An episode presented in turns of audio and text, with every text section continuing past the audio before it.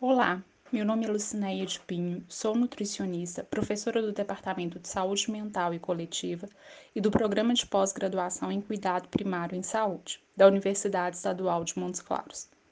Este é mais um boletim interdisciplinar desta universidade e hoje iremos abordar o artigo publicado no dia 14 de abril no European Journal of Clinical Nutrition, que trata sobre as recomendações nutricionais para o período de quarentena. A Covid-19 foi declarada como uma pandemia pela Organização Mundial da Saúde e as pessoas em todos os países estão em quarentena para reduzir a propagação do vírus. Durante a quarentena, a sensação de tédio, que pode ser comum com as pessoas trancadas em casa, está associada a um consumo maior de calorias na dieta. Além disso, nesse período, ouvir ou ler continuamente sobre a pandemia pode ser estressante. Consequentemente, o estresse também pode levar as pessoas a comerem em excesso, principalmente alimentos ricos em açúcares, considerados como alimentos de conforto. Esse desejo de consumir um tipo específico de alimento, ele é definido como desejo por comida, um conceito multidimensional que inclui processos emocionais, comportamentais, cognitivos e fisiológicos. O desejo por comer mais carboidratos pode ser associado ao efeito deste nutriente sobre regiões que regulam o humor no sistema nervoso central. O consumo dos alimentos ricos em carboidratos pode ser uma maneira de aliviar o estresse. Este hábito nutricional não saudável pode aumentar o risco de desenvolver obesidade, que favoreceria as doenças cardíacas, diabetes e doenças pulmonares. Os autores afirmam que pode ainda aumentar o risco de complicações mais graves no caso de uma infecção por Covid-19. O estresse relacionado à quarentena também pode resultar em distúrbios do sono, frequente nesse período, e ao consequente aumento da ingestão de alimentos, dando origem a um ciclo vicioso perigoso. Portanto, é importante que sejam incluídos no cardápio, do jantar principalmente, alimentos com componentes que são precursores de serotonina, o neurotransmissor do bem-estar. Exemplos desses alimentos seriam amêndoas, bananas e aveia, além de leite e derivados.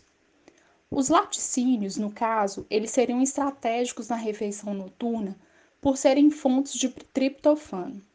Essa substância, além de ajudar o organismo a produzir serotonina, está envolvida na regulação da saciedade e reduz o risco de infecções respiratórias. Durante a quarentena, o aumento da ingestão calórica pode também ser acompanhada por deficiência de micronutrientes, que é comumente associada a respostas imunes prejudicadas, tornando o indivíduo mais susceptível a infecções virais.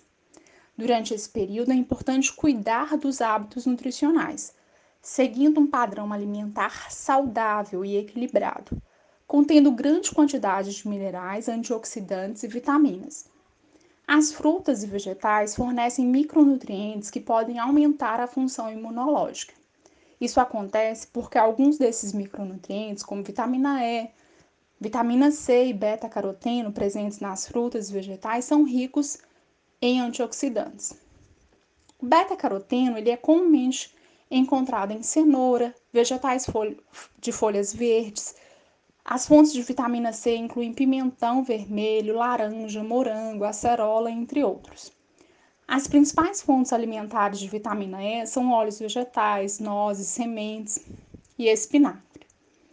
A quarentena também pode estar associada ao menor tempo gasto ao ar livre, menor exposição ao sol e menor produção de vitamina D. Por isso, é recomendável obter mais vitamina D da dieta. Os alimentos que contêm esse nutriente incluem peixe, fígado, gema de ovo e alimentos com adição. Outro micronutriente essencial para a manutenção da função imunológica é o zinco, presente nas carnes, nozes, sementes, feijão e lentilha. Em conclusão, Devido ao estresse situacional relacionado à quarentena, a nutrição se torna uma prioridade no momento.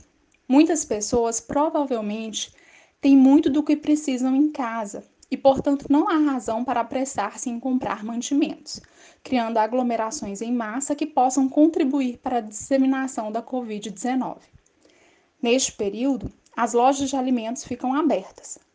Manter alimentos que são boas fontes de nutrientes e planejar as refeições pode ser útil para combater os efeitos negativos à saúde da quarentena. Muito obrigada, até o próximo boletim.